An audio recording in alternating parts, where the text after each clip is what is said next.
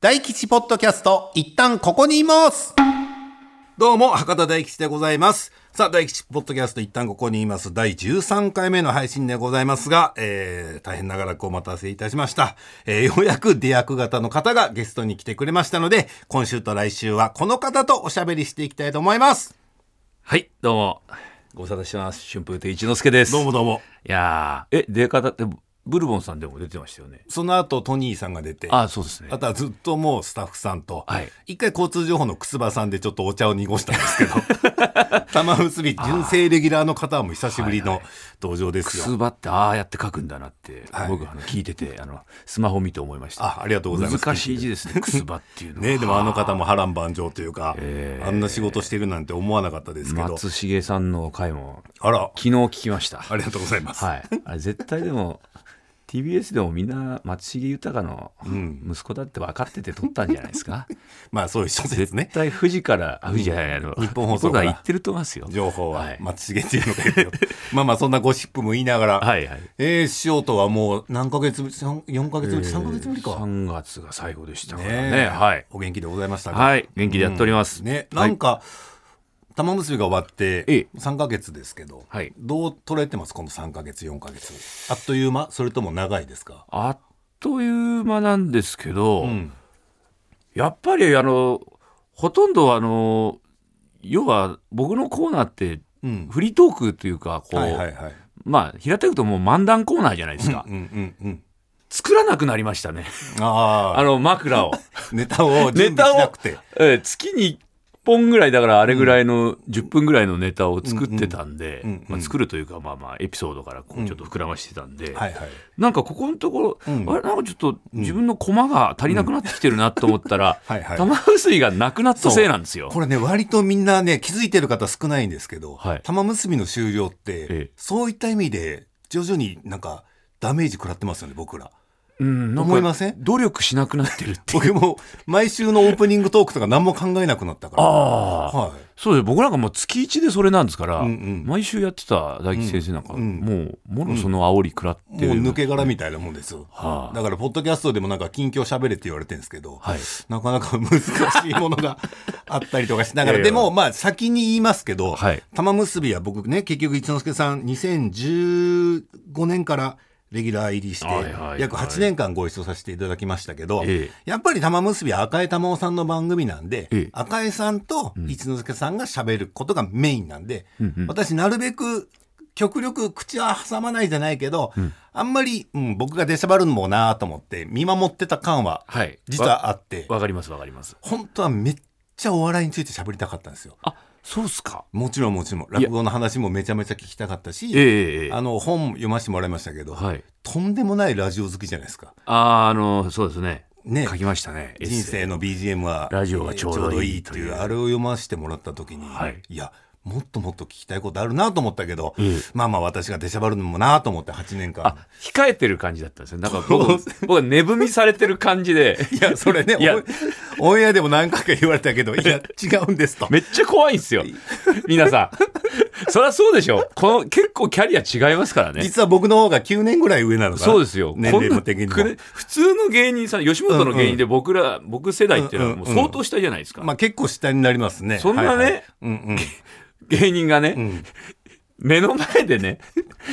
漫談披露するってね地獄です よ、これ。滑らない話やれっつってはい。で、オーディエンス赤井さんですから。そうですまた変な方向に転がってもいくし。 いや、だから、ああ、大変な無茶ぶりしてるなと思いながらだ、からまあ、やってた面があるんで。落語家なんで相当下駄履かせていただいてねいやいやいややってるようなとこあるんですけだからど今週もと来週はちょっとリミッター外してね、ええ一杉さんと、まあ多少は腹を割ってはい喋りたいなと思いますけど、あそうですかあの、まあ、近況っていう近況でもないんですけどね。お先生のちょ。ちょっと聞いてもらっていいですか聞きます聞きますあのーこの前、あの、スーパーに私が行くことになって、ほあの、嫁さんからこれ買ってきてみたいな感じで。う、うんで、あの、歩いて駅前のスーパーまで行くことになったんですね。うんで、あのー外がめっちゃ天気良くて、はい、で、あの、マスクするのはもうちょっと変かなと。もうもうね逆にもう悪目立ちするなっていう天気だったんですけど、やっぱ我々芸能人じゃないですか。うんだから気づかれるの嫌じゃないですか。まあ、ちょっ違いざまにあーとかそうでやすねるの。プライベートでうんで、スーパー行く時間がちょうどあの、うん夕方のラッシュ時 で、もう人が多いの分かってたから、ええうんこれどうしたもんかなと思った時に、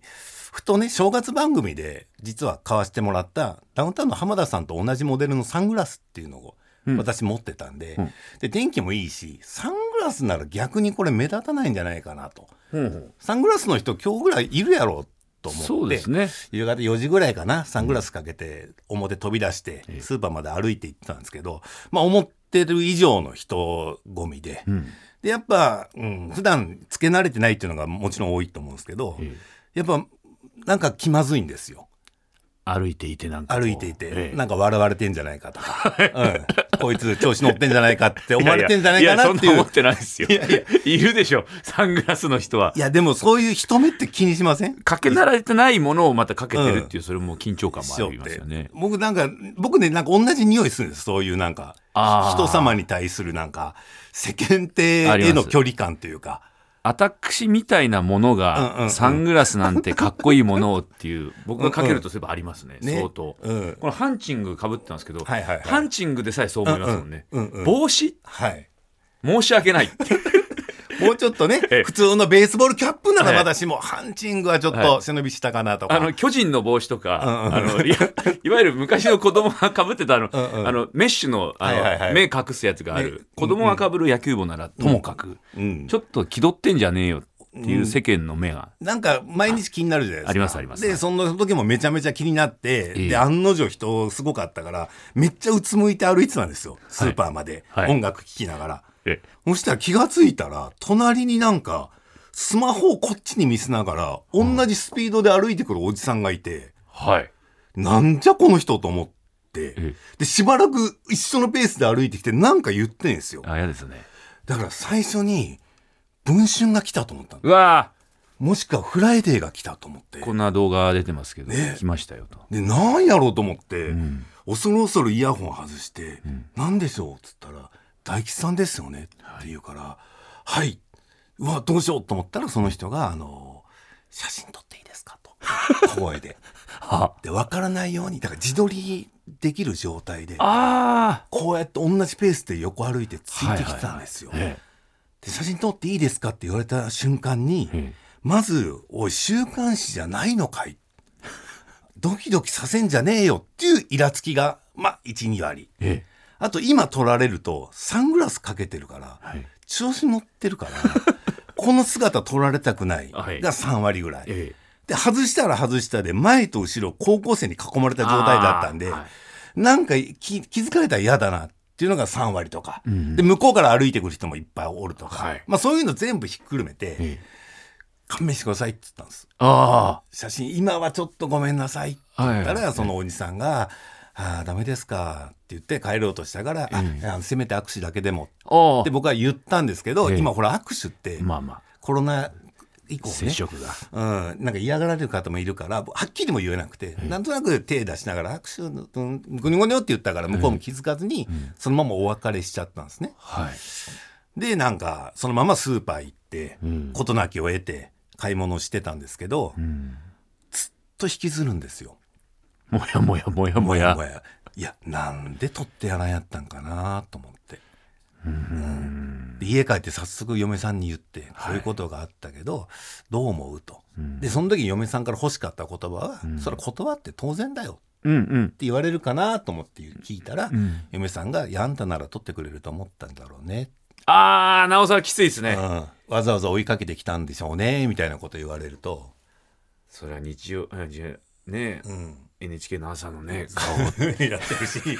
で、うち同じ事務所に明石家さんまさんっていう化け物がいるんですよ。はいはいはい誰とでも写真撮るっていうおなじみの。あまあ、一言だけ言い訳させてもらうと、さんまさんはあんな人混みの中スーパー行ってない から絶対基本設定が違うと。 そう、基本設定。設定、じゃ場所が違うからあんま言いづらいんですけど。 はだから結局、僕、一之輔さんに聞きたかったのは、はいこうやって仕事からね、うんそういうことを頼まれた時に、どうしても断ることあるじゃない。どうしてもですね。で、うん一ノ瀬さんってキャラクター的に、はいい、いんだよ、んなもん知らねえよっていうタイプですけど、はい。内心引きずるでしょ。どうーん本当のところ。僕はこのエピソード実はもう一月以上前の話なの。あ、そうなんですか。まだ、随分引きずってますね。まだ引きずってるの。だあーからその道通るたびに、はい。どこかであのおじさんを探してるんですよ。あの時はごめんなさいね。ごめんなさい よかったら今でよければっていう。今日はあれ以外以外の日全部取れますっていう感じで、歩くぐらい僕は引きずるんですよ。一ノ瀬さんどこですそうですね、できるだけこう、うん自分のこうだ本当ププロレスのヒールの人って、いはいはい。多分嫌な顔しながら、うんうん。そういう時は「早くしろよ」みたいな感じうんでうんと、取らせてあげるうんうんうん感。じじゃないかなと思うんですよ。うんうん。ニコニコしながら寄り添うんじゃなくて「はいはいはいあうっせえな早く取っちまえよ」って言いながら、うんうんでじゃあな」っつって帰ってく感じだと思うそれを、うんうんで行きたいんですよね。うんうんうんうんうんうんただ本当にうん。 「ごめんね」っていう時はやっぱり同じようにちょっと引きずるかもしれないですね。ね。うんなんかその人にとってうもんうそれが一生でそ最後う。うんのうん。大吉さんとの触れ合う機はい会はだいったわけじゃないですか。なんかいろいろ想像するでしょ。はい家に実は最近会話が途絶えた娘がいて、あ娘さんが大吉のファンだって知ってるから、会話の種にわざわざ追いかけてきたのに、はいあいつ断りやがったっはいていう風になってたらどうしようとか。余命3か月のね いやいやいや、そこまでは私、そこまでは私想像おしなか母った様けど、が考いてねまあまあまあ80もうそれでえられますよ。見せてあはいげた朝一のあの人と会ったよって言でっただ言けいでたかったのに、もう回復ししたかもしれませんよね。うんあいつが、あいつが断ったからダとセか。ヘデっていう、うんいや、だからね、僕もそうだし、多分、泉さんも、多分、どっか絶対そうです。っていうか、芸人ってみんなそうじゃないですか。なんか、うん平気で断ったりとか、なんか、できない今はダメだよとかええ言うけど、ある程度引きずるじゃないですか。すよ。多少は、はいだからまあこのポッドキャストがどんな力があるかわかんないですけど、はいこれからねそういう、まあ、芸能人の方に、そういう頼みに来られる方は、覚悟を持ってきてほしくない。っ断られるかもしれないよっていてうんいでうすか覚。悟と、はい。なんかなんだろうダメ元で来られてるんなら、はいまだ割り切れるんですよ。うん,、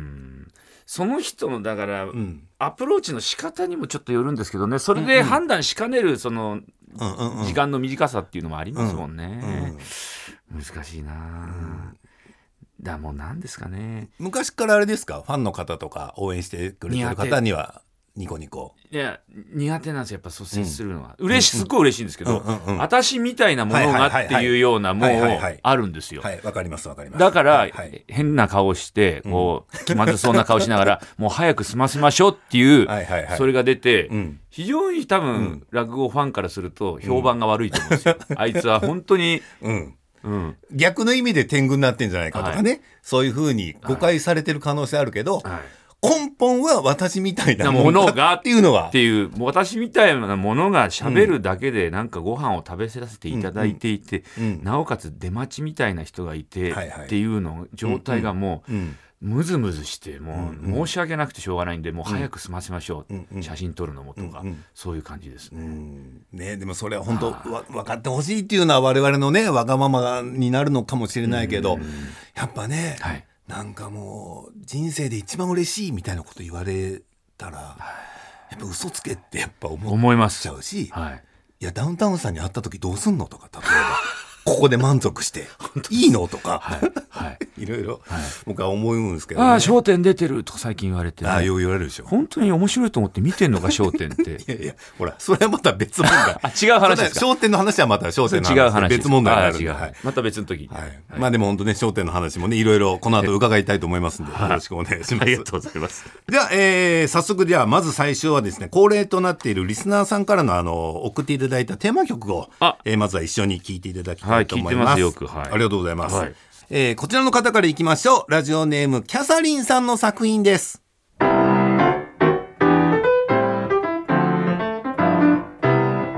い、えーピアニストをやっております。ラジオネームキャサリンと申します。えーポッドキャスト解説ありがとうございます。引き続き聞かせてもらいます。とにかく明るく元気な気持ちになれるよう作ってみました。ということですけど、ピアニストの方かおおらいただいております。軽。快な。うん、なんかいいですね。うん、朝一番にこう聞くうと、んあうん今日も頑張ろうみたいな。うん、自分みたいなもんが本当に うん。 まだ気づってる。この曲に乗っておしゃべりしていいのかなっていう気もしますねけど、ね。我々のメンタルも強く持たないと、あはいはね、ダメなぐらい素敵な、ピアノなんかもったいないって感じ。ちょっとあるかもしれないですね。はい、ピアニストのキャサリンさん、ありがとうございます。よさあ、えー続きましてはこれラジオネームなしなんですよね名前も何も書いてないちあょらっとラジオネームが紹介できないんですけども、はいはいえーラジオネーム、えー一旦、えー匿名とさせていただきますこの方の作品どうぞ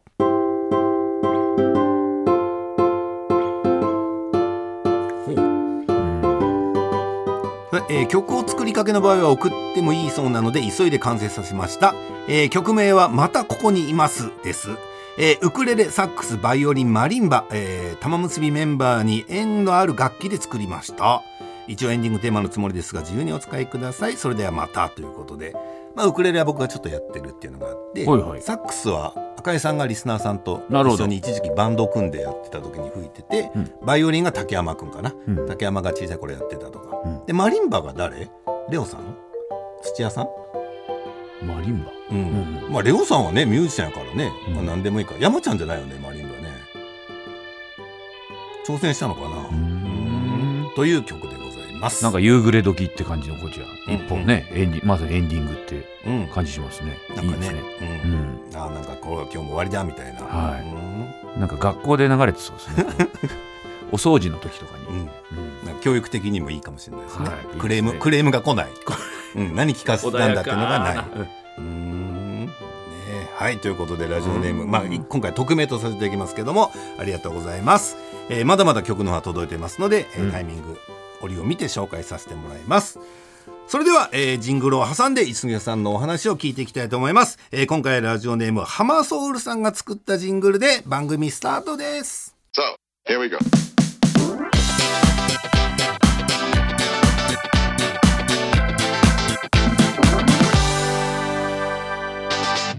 さあ改めまして今回のゲストは春風亭一之輔さんでございます、はいよろしくお願いしまお願いすしますご無沙汰しております改めて春風亭一之輔って言いにくいですね気抜いたらなんかもつれますねだからこれね言える人と言えない人分かれますね一一之輔ってねうんうん西の人が言いにくいのかもしれませんねなるほど。一之輔。まあ、言いにくいことはないけど、なんか、うん口の中の状態によっては、はいなんか水分が足りずに。ちょっと心してかからないと、うんうん一之輔とか、うんうんうん一之一一之輔ってなっちゃう場合が多いかもしれませんね。うんうんねええ最初に一之輔って、ね、また今もちょっと怪しかったですけ ど、ご自身ではどうだったんですか一え之輔。言うのですか、うん。僕は別に平気でしたね一之輔一之輔一之輔うん大丈夫ですよ、ううんんうんまあ、自分で考えた名前なんで、あ、そっかそっかそっか。はいあのうんうん一応口に出して言ってみて字面を見て、うんうんおおこれ2つ目の時昇進する時にうん。うちの師匠があの自分で考えていいよと、うーうんん。そんな感じでそれって珍しいタイプですか珍しい方だと思いますね、うんうん話し家は、うんうんまあ、前座の名前はまあもちろん師匠が考えるんですけども、うんううんん改めて前座の名前が、朝作です朝に、うんうんえー左に永久の久って書いて3文字で朝作おー朝作ですうんうね、うんんこれはまあうちの師匠がうん。うん。 3つあの書き出してはい。この中から選べって言われて、うんうん。えー朝作っていうのとうんあと一丁なんでね、あのー小さいっていう字に漢字に、うん。ひらがなで一で小一小一。えーあと朝に枝って書いて調子、うんうんこの3つから前座の時、うんまあ、いいのを選べっていう感じで、うんうんうんこれも結構珍しいと思います自分で選ばせるってういんう、うんうん。で調作まあうちのは調作推しだったんですよなんか口の端々なんかうん調作ってのは俺結 構いいもうその時点でもうねはい、おバかしいじバゃないで抜すかきで言うと1枚 だけ飛び出てる感じ出てね。るもう、んもうこれ選べよっていう。僕もバカじゃない んでじゃあ調作でって言って、ううんんで2つ目の時にもうあの、うん好きな名前自分で考えなさいって言われて、うんじゃあ調お作改め一之輔ですね、もうなてって何年ですか、えー、と2004年になったんでだからもう20年近くですかね。うんね、で、まあ、先ほどの話に戻りますけども、はいね、笑点の新メンバーになって、ええやっぱ改めて生活は変わりましたか生活としては、まあ収録がうん物理的に言うとうん月に2回うん。土曜日の昼はい。だいたい10時半入りの、うん。えー2時半終わりなんでお早っ早いんですよ。日本撮りですよ日ね。本撮りで30分で終わっちゃうんで、ええ早いですね。あの1本も30分うんしかかけないんですよ。あ、もうほぼなんだろう。ね。もう取って出しに近いです。ねええうん。だからスケジュールとしては、うんその土曜の底だけ抑えられてもう後楽園ホール2時半に飛び出しで出られるんで、うん。その後の仕事はもう地方も行けて、うん。うん夜都内ももちろん大丈夫だし、うん。うん。うんだから物理的にはそれですねそういうぐらいですね。あんまり変わってない仕変わっ事量としてはってないです、うんうんまあそれにまつわるやっぱりあの日テレさんの、ううんんなんかバラエティーみたいなのはとかいはいにお試し感覚でこうこの前デラックス出てませんでした出てましたダウンタウンさんはい、初めてでしたダウンタウンさん初めてですどうでした改めていや月並みですけ ど月並みですけど、あまっちゃんと浜ちゃん実在してるしで横に座らせていただいたんですはいよ、はいはいはい MC 真ん中うで、んうんうん浜田さんのすぐ左だったんですけど、もうほんと2 0ンチぐらいのとこに浜田さんがいる状況がもうおかしくて、んこの状況が。なんかわかるなんかもうなんかなんで俺こ、本当僕みたいなものが、こんなとこにいていいのかなって感じでしたね。多分だから20年ぐらい前だったら威圧感もあったでしょうけど、今もうないから、最初はめっちゃ緊張して横座るけど、ええしばらくしたら慣れてきて体が、はいはい。なんかじーっと見ませんじーっと見ちゃいます。浜田さんの耳とか顔ずとっかと見てました。ああ、シミとかね、やっぱりあるんだな。おじいさんっぽくなってきてんのかなっていう気まあも言いづらいけどしますよね。 ちょっと浜田さんシワ増えたなとかえ えいやこの近くで、浜ちゃん見てんだ自分っていう、んそのなんか、んうん、恐ろしいことになってきたな、なってるな、今というのは思いますね。やっぱりもう、中学、まあ小学校ぐらいかな、小6ぐらい、小6中1ぐらいから見てますからね。うんダウンタウンさんのことは、はいまあね、当然まあね、はい世の中にずっと存在するというか もうずっとメインストリームにいる方ならあれですけど、はいでも本読む限りはラジオめっちゃ聞いてたでしょ、そうですね高校の。頃まあテレビっ子でもあるし、ラジオっ子でもあるって感じですね。だから僕読後の感想はすげえ体力だなと思ったんですよはいはい。僕高校時代もラジオ好きでうん聞いてましたけど、やっぱもう「オールナイト」とか、はいまあ、ジャンクでもいいんですけど、んいややっぱ体力が持たずにあ大体ー1時半ぐらいで力尽きてて、でトンネルさんだけはちょっとカセットに録音してとかいう生まあ活したけど、でもやっぱりさすがに寝落ちするラジオもありましたよね、いっぱいね、どんな面白いラジオでもやっぱり本当体力 持ったり寝落ちする場合もあるんで、必ずこの番組はテープに撮ってんうん録音して、うんまあリアルタイムで聞きつつ後で聞き直すみたいな、うんうん120分テープで,、はいはいはいでまあお金もないんでそれにこう上書きしていくでし上書きょ上書きして120分聞いたりなんかしてましたね、だからその次の録音番組が始まるまでは全部聞かなきゃいけないし、はいはいでまあ、詳しくはね本を読んでいただければわかると思うんですけど、深夜ラジオだけじゃないですか言っても普通ははい中高生がハマるのって、ええ結構朝から晩朝まはでも僕はまあ日本放送が多かったんで、朝はまあ「オールナイトニッポン」の2部が終わるとうん「うん君が代」が流れて、はいはいこれいかにもこの日本放送って感じなんですけども、それが終わると朝から「大変つかちゃんです」っていう番,、うんうん番組が5時から、えー6時半まで、で、うんうんでその後に高島秀武さんの「おはよう中年探偵団」という番組が始まりまして、うんうんそのが8時まででそれが終わると、お玉置宏さんの「笑顔でこんにちは」が始まって、その後高田文夫先生の「ラジオビバリーヒルズ」それ中学の時に、うんまあなんとなくビバリーは録音して聞いてましたし、うんうんうんその中年探偵団ぐらいまで聞いて、ん学校に行くって感じですね。ね、でイヤホンで聞きながら、はい高校時代高とかも校では電車乗って、ねはい、あの十明幸雄さんの番組 とか「行ってらっしゃい」いや早すぎるでし ょ戸脇さんもえ中高生には言っとらんですよ言ってらっしゃいいとやはいやいや「行ってきます」って言ってましたよ十明さんに。ねええでも改めてなんでそんなハマったんですかそれでテレビも見てたんでしょデビューも言ってました。もちろんダウンタウン、うんちゃんなんちゃん、ねトンネルズ、はい、たけしさん、え、うん、うん、うんいっぱい見てましたね。んはい。なんですかね。どういう24時間過ごしたのかなっていうのはめっちゃ思いましたね。だから仮眠とかしてましたね。なんか、中学の時は部活終わって家に帰って、えー宿題しながらラジオ聞くんですよ。うんだいたい文化放送ともうまあ日本放送も聞いてました、まあ、ナイターが多かったですね、はいはいはい野球好きなんでナイター聞きながら、うんうんシュワップナイターとか聞いて、うんうん、で勉強して宿題してご飯食べて、んじゃあ仮眠するっつってなんか、うん、9時あ8時半から10時ぐらいまで仮眠して、うんその後あの伊集院さんのラジオ聞いたりとか、はいはいそんな感じでなんとかやってましたねなんとかやってましたね一生懸命、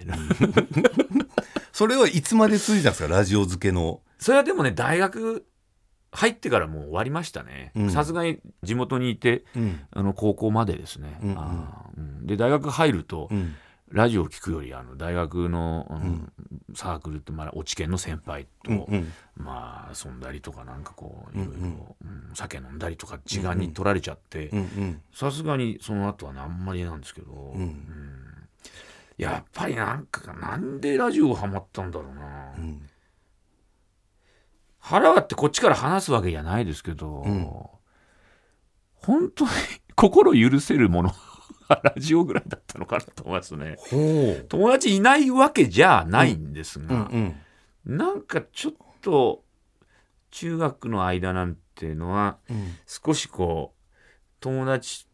と偽って生きていたかもしれないですねなんかこう自分い本当の自分はどうなのかっていうのね、今振り返ると振り返ればあれは本当の友達とはうんだから少ないですよ付き合いがある小中は、うんうんほとんど付き合える人いない高校も今付き合うの2人だけですから、うんうん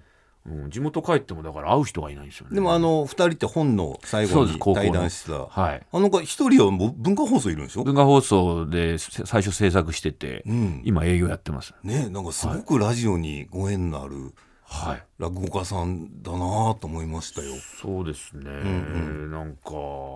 今もだからね、2本やらせていただいてますしね、ただ玉結びのお話いただいた時は、ん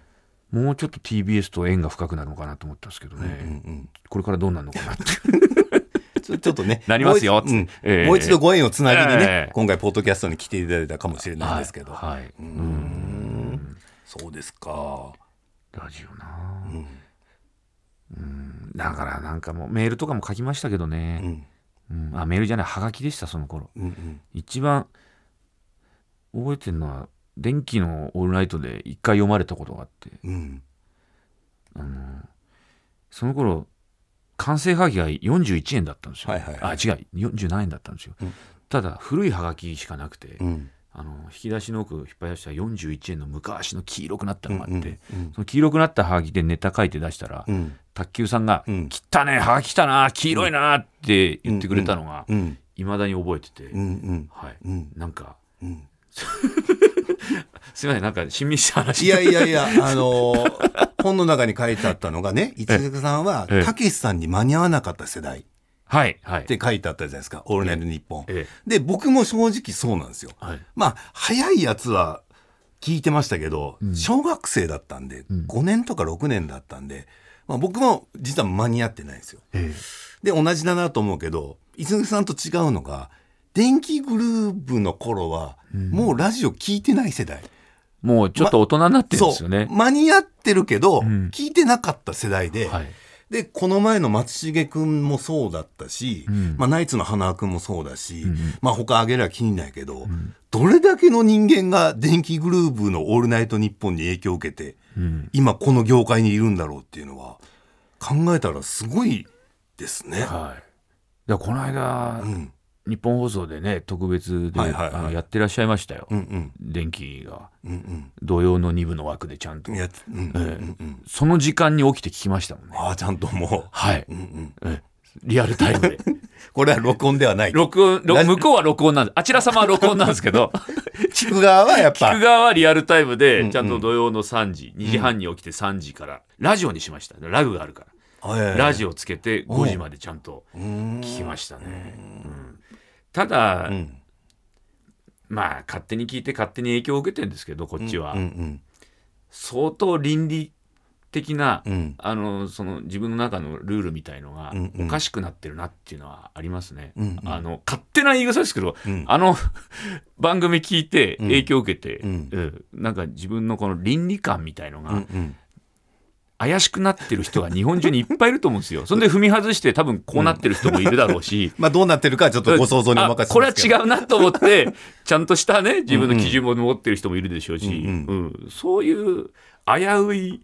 うん、危うい番組ではあったんじゃないかなと思いますね。うんうん存在、んなんかあのお二人がけどうね。んでも聞、聞けてよかったですよね。ねいやだからちょっとした謎が解けたというか、はい僕らの一個上の世代、まあ、世代でざっくりくくると、はい上がたけしさんに影響を受けてて、んで僕らがトンネルズはい。さんとダウンタウンさんと雲南さんがもう同時期に来たから、えでその10個ぐらい下でしょはい石毛さんとかこの世代はさすがにねダウンタウンさんたちもまだ早かっただろうし誰に影響を受けてんのかなとか言っでいろいろ皆さんのヒアリングしたところ、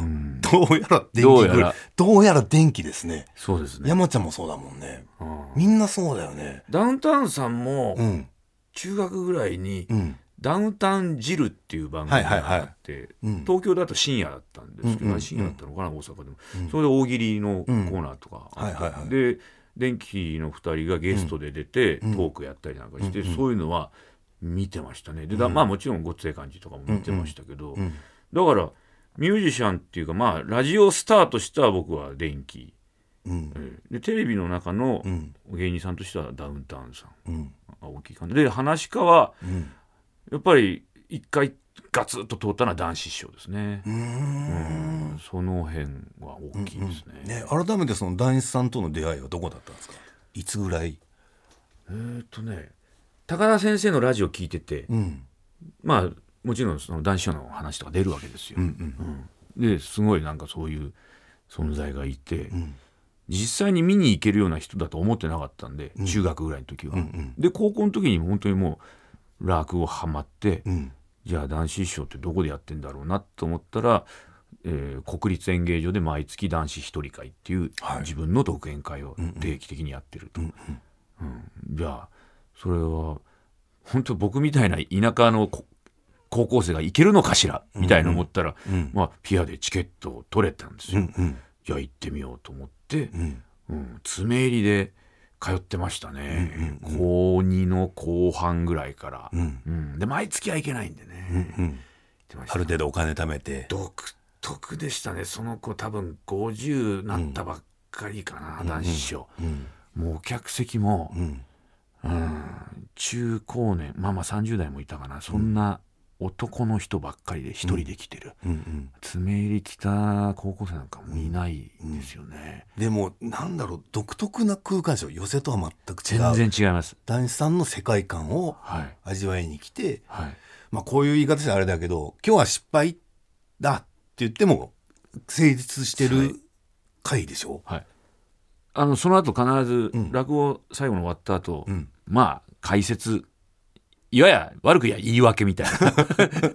感想戦みたいな同感じ調すぐ締めずにうん言うんですよ、今のはっつってそれもお客さんも「ああ、ああ」ってうなずいてる人もいれば、メモ取ってる人もいれうんば、うんうんだからしくじった落語も聞けて幸せまあ、言っちゃ来ないっていう状態を見てる、で弟子がつないでる、うんうんうん一生懸命、それも、んいいもん見たねっていうう、んやばい空間だ本当ですよ ねどうかしてるなってそうそうそういう。うんすごく誤解されたら困るんだけど、これが美学みたいになってるけど、ん本来ありえないことじゃなあいりえないショービジネスに関して言うと、はいはい看板が来ないってどういうことどういうう、ことっていう。でも本当にもううん、あれどこだかな池袋のメトロポリタンかどうかなんか宴会場みたいなのやってた落語会があって、うん、男子師匠が鳥なんですけど、え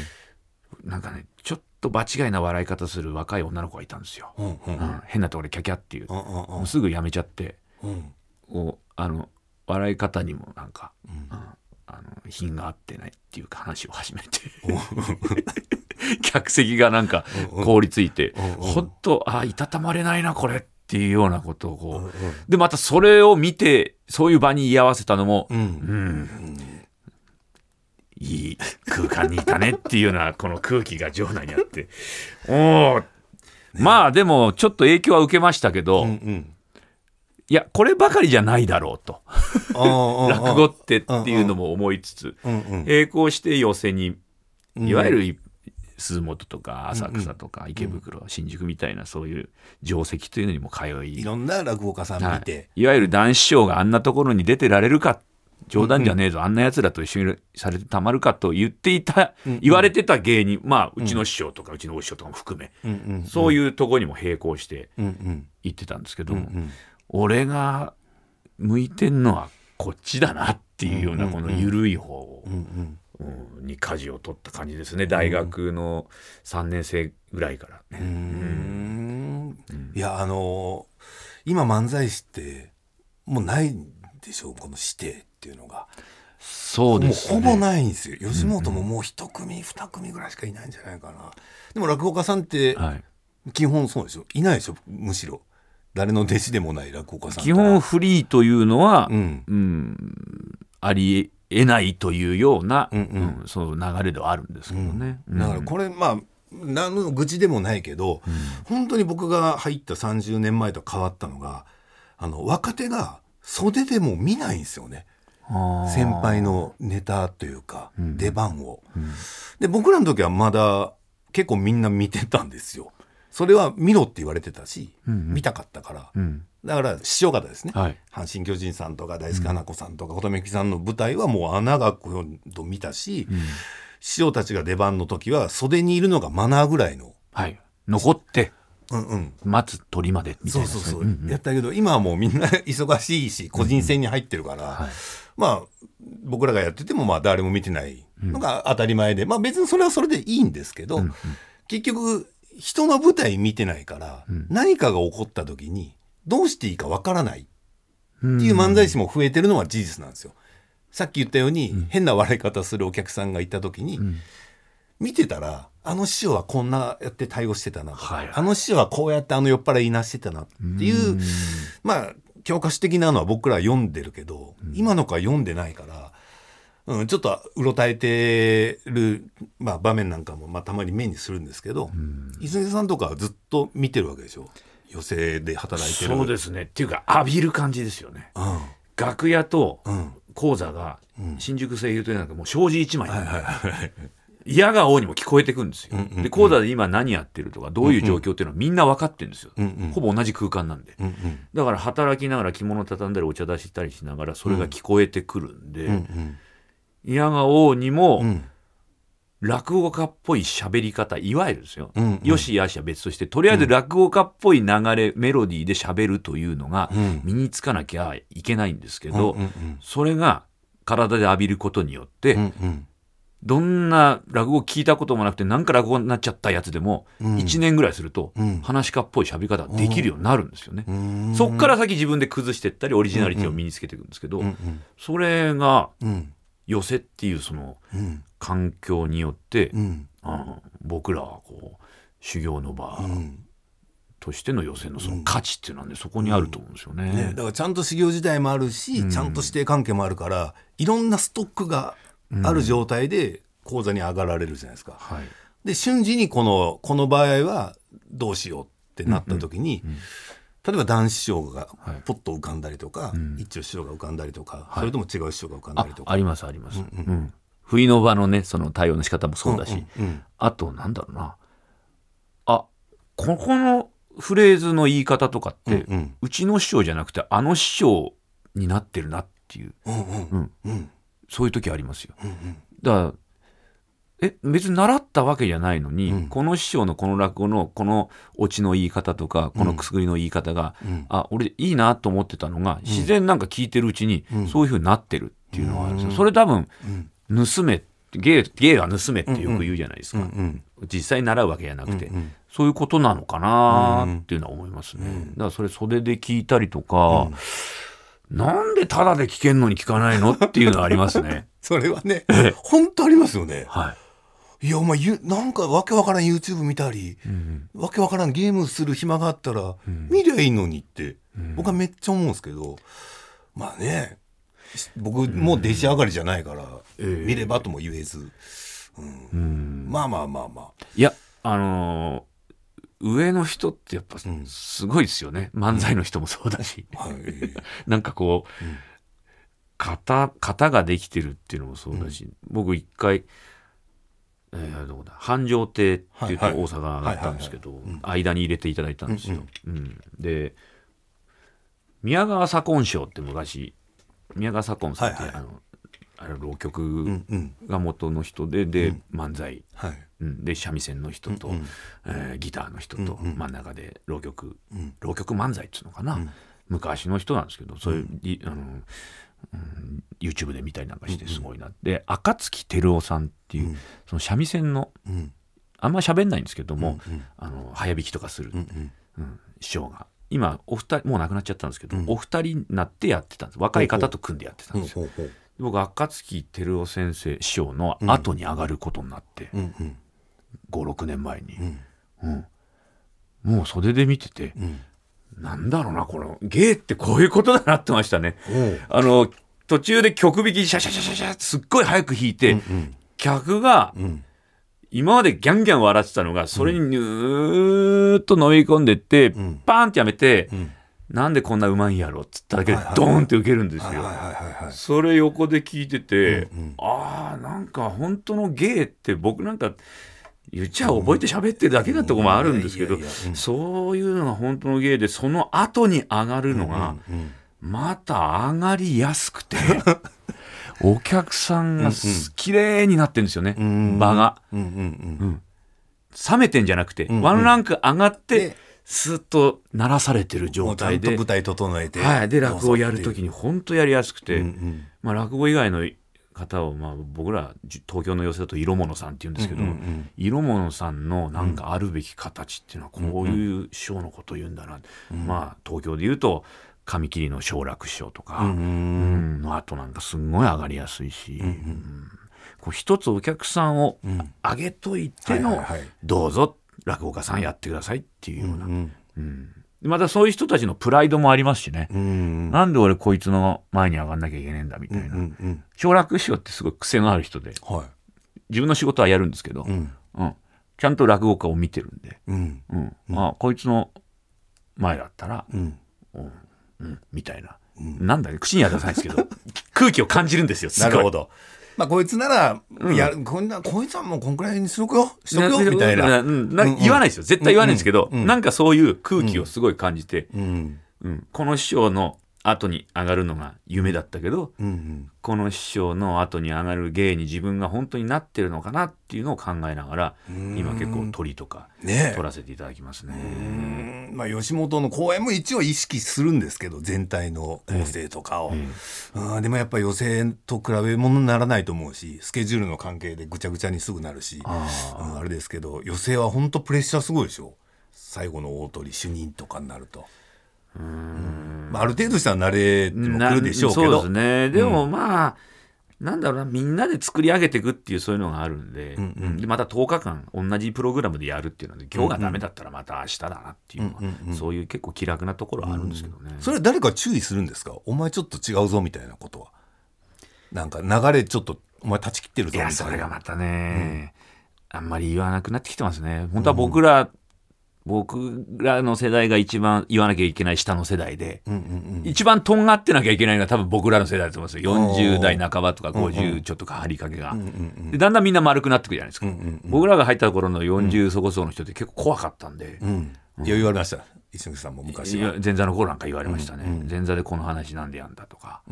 これ後の人はやりにくくなるから、うんこういう話やるなとか、うんそういうのをちゃんと伝えてくれる人が、まあ、僕らの世代はギリギリいたんで、うんまあ言わなきゃいけないっていうかね嫌がられても、嫌がられるのを嫌がっちゃダメなんだろうなと思うんですけどねなかなかねちょっと締めっぽい話になってるか本も当し締れめないっぽいでですすこれでもどの世界にも多分共通すると思うんですけどね。だから吉本で言うと、ええ僕はちゃんと寄せをやりたいんですよ、はいなんかもうちゃんとしたの見せたいけど、コンテスト前になるとその残ってるやつの出番パッと増やしてあ例えば m 1前やったら m 1ファイナリスト候補をなんか8組くらい連れてきて4分ネタダーって見せて要は稽古させるって感じでそうすかですそうですあで最後だけ僕らで「はい15分」とか「いやもうこんなのはもうぐちゃぐちゃやから」っつってお客さんのことを考えましょうってことですよねまずね。育てるのは大事やけど、んいやこれはあんまりじゃないのっつってうんで m 1はまだいいんですよ漫才やから、r 1の時期はピン芸人でそれやるからピン芸人がドドドッつうこと続いてみんな個性あふれる、わけもうはっきり言ってわけわからんことばっかりやる からこれはもう収集つかないですよだから全部新入りできると思うなよってよくは会社では言うんですけど、まあ、向こうにも言い分があるし。でこんなんねなんかまあ若い子のためにやってるからなとかあー いろいろあ芸人の中で吉本だんと、はいはいそのなんていうか寄せのそはのい構成を、まあ、司るまではいかないけど、はい顔付けに何か言えるとか、プロデューサー的な立場の人はいないんですかいないと思いますね。多分、はい。今、東京吉本にはいないんじゃないかな。多分僕らがキャリアで言うと、相当上から2番目ぐらいのあネタ組で言うとですね。はいはいなんかお芝居とか新ミニミニ新喜劇で今田さんとか東野さんとか出られてますけど、漫才師だと僕らになるんで。話し家の場合は寄せによっては鳥がうんうん前はこの人にしてくださいって結構言えるんですよ。あーなるほどなるあほど。の鳥の前の色物さんは誰でお願いしますとか、うちの一門の誰をちょっと深いところに入れてあげてくださいとか、若手を、結構そういうのが言えるんで、あこの顔付けはこの師匠の結構意見が出てるなとか、うーんうんそういうのはありますけどね。うんやっぱ言っていかないかんですよね。ある日の公演が熊田正史ハイキングウォーキング、とにかく明るい安村っ て3組続いてて「いやいやいや片面じゃないよ」っつってここを。でその2個後に森保バンバンビカルっていうジャグラーのやつ出て きて「いやいやいやもうちょっと考えなさいよバランス」とか。なんかあの、ジャンクな そうなんですいやもうちょっとところてんとかそうなんかこ、こういうのだろうな、なんか、あの直接言われたことはないけえど、え高田文夫先生が嫌いなの、こういうとこだろうな、 吉本のっていうのはあるんですよ。だから機会があったら謝っといてくださ い。なんとか内部で僕も改革しようと頑張ってるんですけそど。うですね。うん ね。あ、45分喋ってた。そんな喋ってますねすいませんね、ちょっと長あい。いやいやいやいやほんと楽しかったですこれまた来週喋れるんですね喋ります。あ大嬉しい嬉しい丈夫ですかこんな感じで。全然問題ないです、うんええまあ嫌って言われても困るなと思いながら今言いましたポッけドどキもャスト。でタダで聞いてるんですよね皆さんね そうですよ根本はね文句言われる筋合いないですよねそれはね そう、地上波と違ってね、スポンですサーさんいないんで、いないんで今のとこねええ。はい、ということで、来週もぜひお付き合いいただはいてよろしくお願いします。 So, here we go.